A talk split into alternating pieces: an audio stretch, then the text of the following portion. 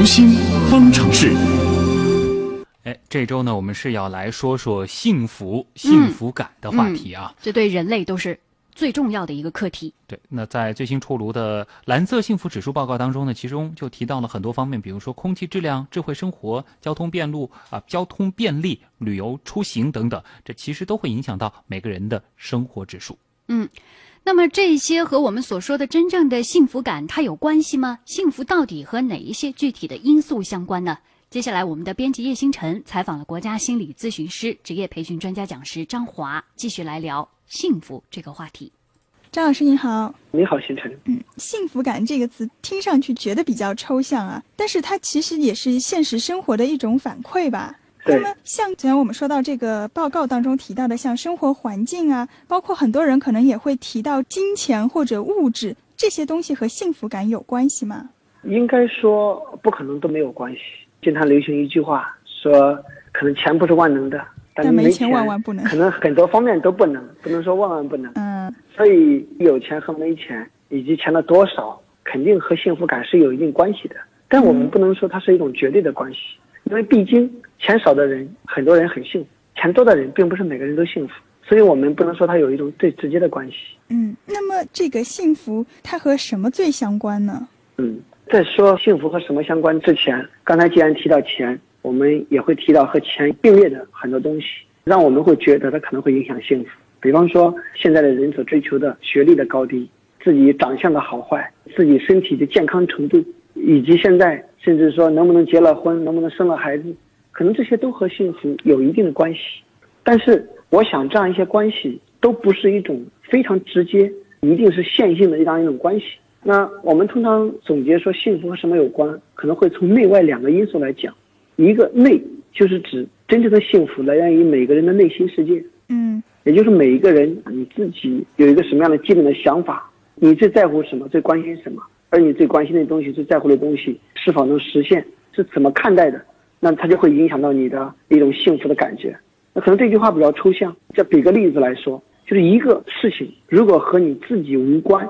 你都不会觉得是有意义的，对，都不会是感觉是有幸福感的，因为人毕竟都以自我为中心的。比方说，有时候我们去听一个报告，听着听着会觉得，哎，睡着了，没去，太无聊了。你为什么觉得这个报告会没去呢？因为他讲的东西可能跟你不一定有关系。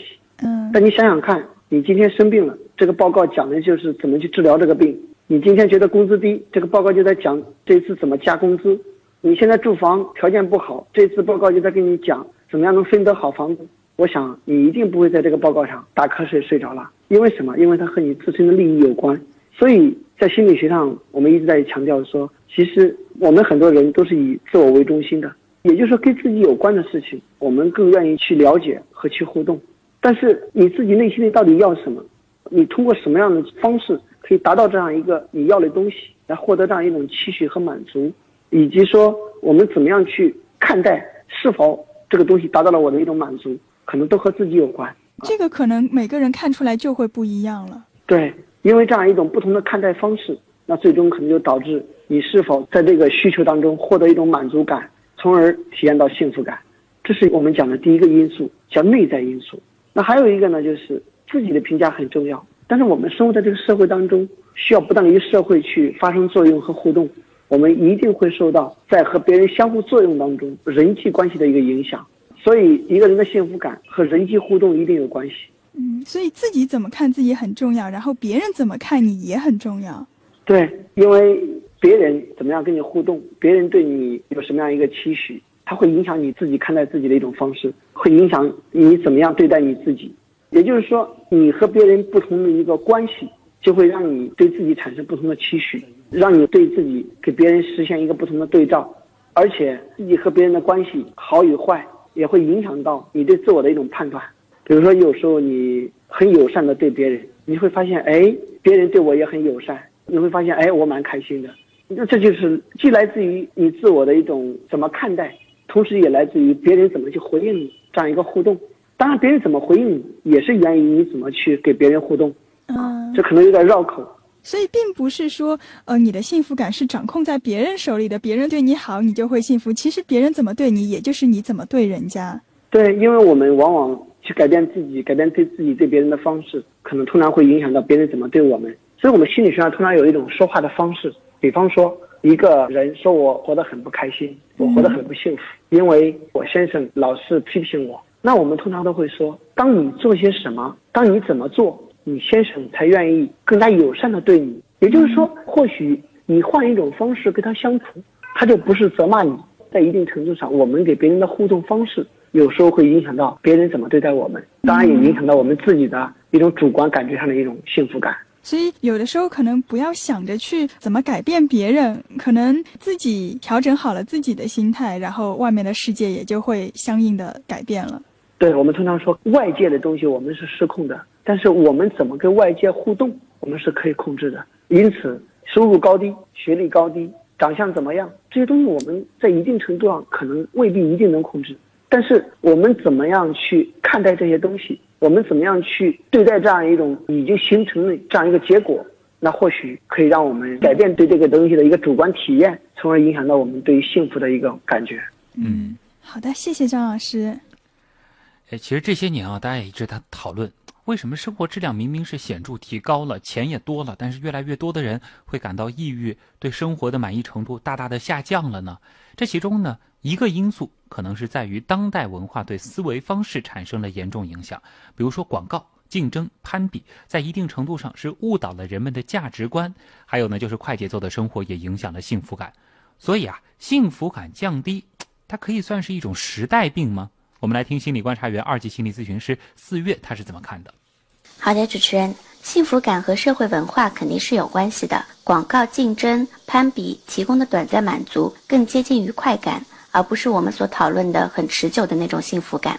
我们知道，不丹是一个幸福指数很高的国家，人均 GDP 仅一千多美金，但是在世界幸福排行榜上排名第八。他们三十多年以来推行国民幸福总值，简称 GNH。他们的幸福感调查问卷涉及到九个领域。包括心理幸福、健康、时间使用、教育、生态、生活标准、社区活力、文化和良好的管理。二零一零年的时候，《心理月刊》也曾经根据 GNH 做过幸福感调查，结果显示，国人幸福的首席杀手是焦虑感。焦虑是主要来源于没有安全感，而安全感除了财务安全、家庭成员、亲戚朋友提供的情感支持，还有种内容是来自于社会互助、社会治安、医疗保障。甚至是生态环境，大多数中国人生活已经脱离了温饱层面。然而，我们的幸福观还停留在温饱型幸福，安全感需要没有得到充分的满足，人们的幸福观就难以向自尊、社交、自我实现等更高的层面去提升，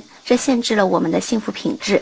所以，从一个较为群体的角度来看，幸福感的大小不仅仅是主观的、个人的，也具有一定的社会属性。主持人，好，好谢谢四月啊。好，那么在今天节目结束之前啊，关于我们今天四个主题，还有读心的这个幸福和哪些因素有关的话题，咱们的网友还有哪一些需要进行分享的？有请我们的互动编辑王威。嗯，好的。呃，对于今天的读心网友恩泽就说，啊，幸福啊，就是你不管房子呃房子有多大，而是房子里面的笑声有多甜。然后他觉得满足就是幸福，其实幸福就是那么简单。网友傲雪就说，呃，追求幸福呢，就是要知足常乐，有个良好的心态，不仅呃要重物质，而且要重精神。你对于物质的索取要取决于你的心灵的感知，不要仅仅改变环境、美化环境，而是要改变心境、美化心境。哎，这个说的非常好啊，傲雪总结的非常到位。嗯，然后我们再来说一下今天抢到就是积分的网友。好，今天的沙发又是秒杀王，嗯，天天都能听到，天天都能听到秒杀王的大名啊。他的秒杀几率也实在太高了，能教教我吗？是。三十楼的网友是傲雪，五十楼的网友是江湖枪王，一百楼的网友是 HD Cat。恭喜啊！嗯，恭喜以上获奖的各位，也非常感谢大家每天晚上一个半小时的收听。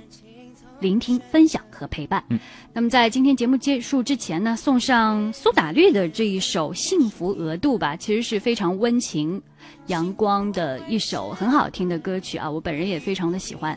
其实就像我们刚才那一位网友傲雪说的，幸福感来源于你的一个美好的心境，你内心有什么，你看到的就是什么。也希望大家的心里更多的充满阳光、友善和关爱。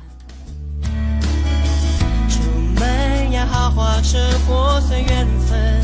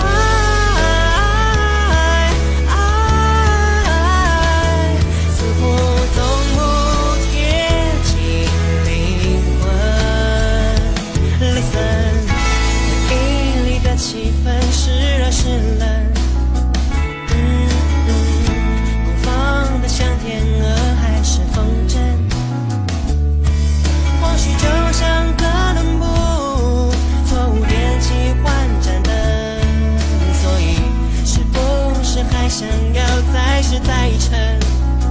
又或者，为好，今天的新闻实验室又到了和大家说再见的时候了。嗯，最后感谢本次节目监制盛燕姿，编辑音乐评王威和叶星辰，我是旭东，我是程曦。明天晚上的十九点三十分，新闻实验室我们再见。明晚老时间不见不散。